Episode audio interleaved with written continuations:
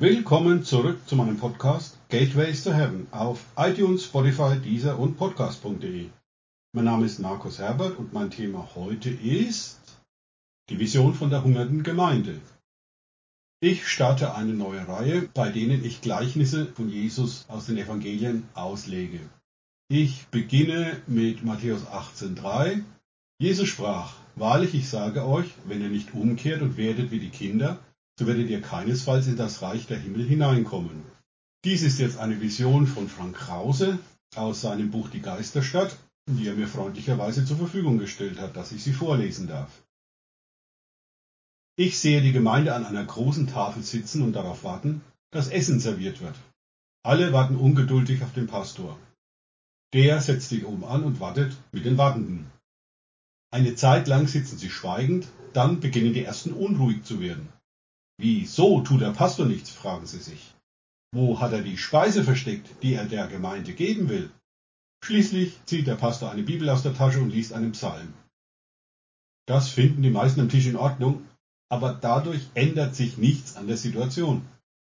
Der Pastor liest einige Verheißungen über wunderbare Versorgung und Zuwendung von Gott vor, während weiterhin alle vor leeren Tellern sitzen. Die ersten stehen auf und gehen, einige fühlen sich getäuscht und sind wütend, andere sind geknickt und fragen sich, ob es vielleicht an ihnen liegt, dass es nichts zu essen gibt. Der Rest der Gesellschaft ist peinlich berührt und versucht, die Gehenden zum Bleiben zu bewegen. Was ein paar auch tun, für eine Zeit.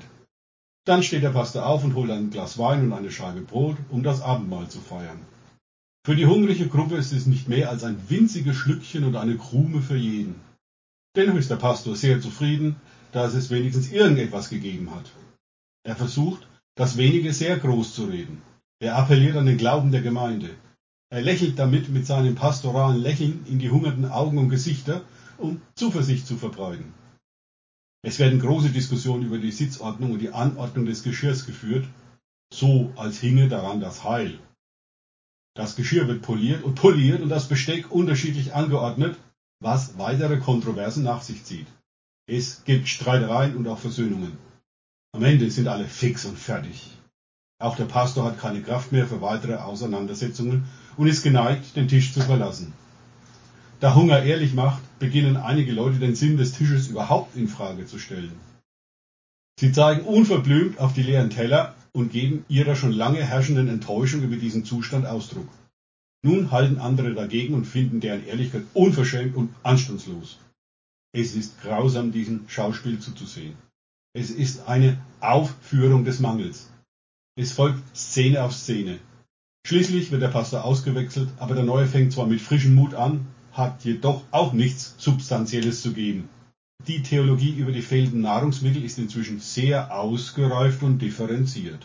Es gibt ganze Bände darüber zu lesen. Auch gibt es eine Menge einleuchtender Begründungen für das Dasein des Tisches oder das Fehlen des Essens.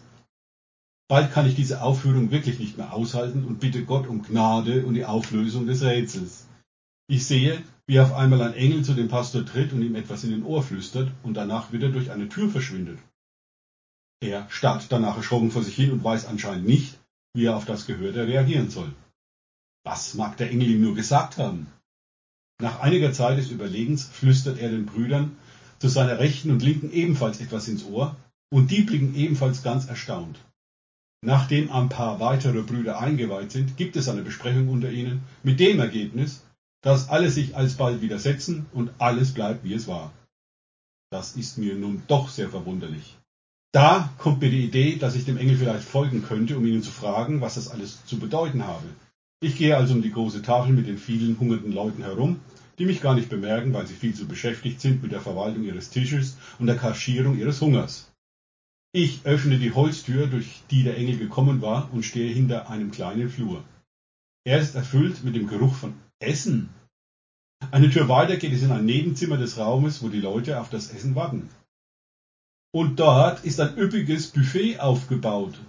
Die wunderschönen Speisen, dekorativ aufgebaut und überreichlich, laden zum Essen ein.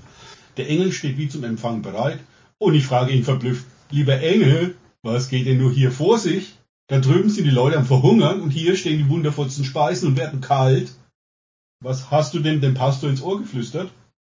Nun, antwortet mir der Engel, Dies ist ein Buffet und jeder kommt mit seinem Teller herüber und bedient sich und geht dann wieder an die Tafel nebenan.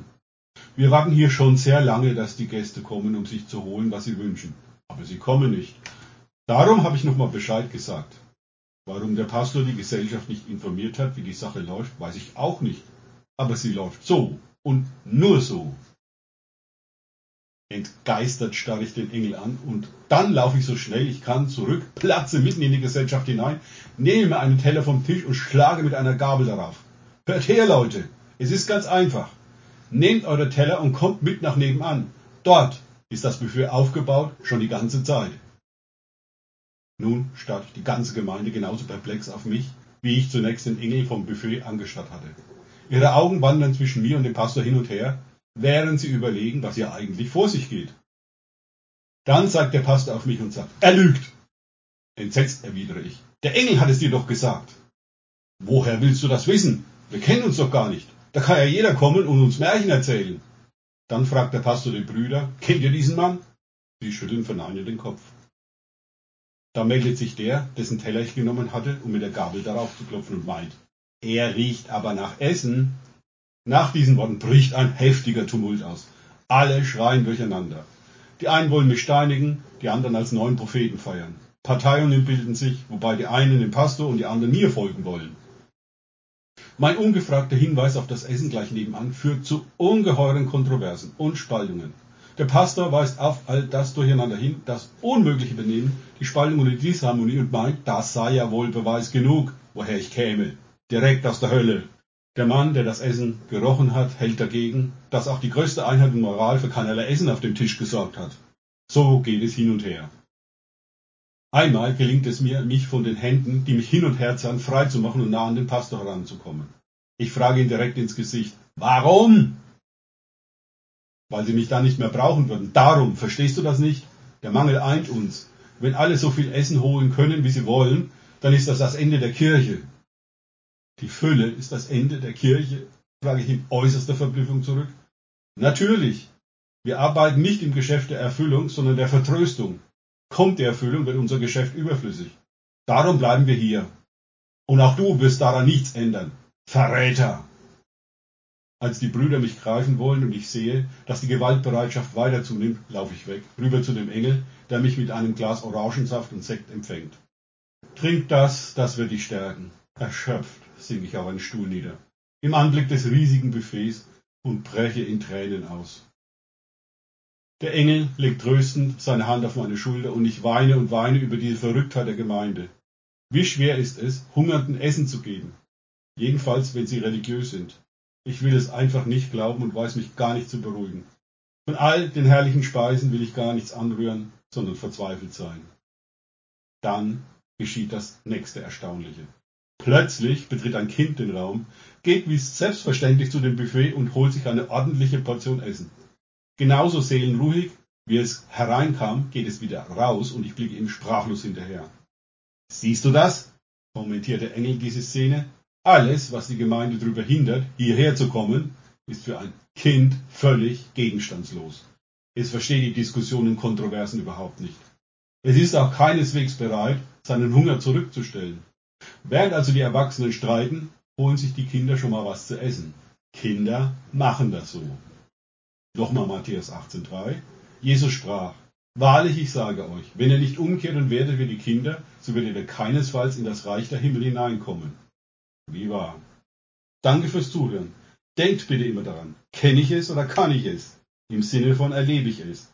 Erst sich auf Gott und Begegnungen mit ihm einlassen, bringt Leben.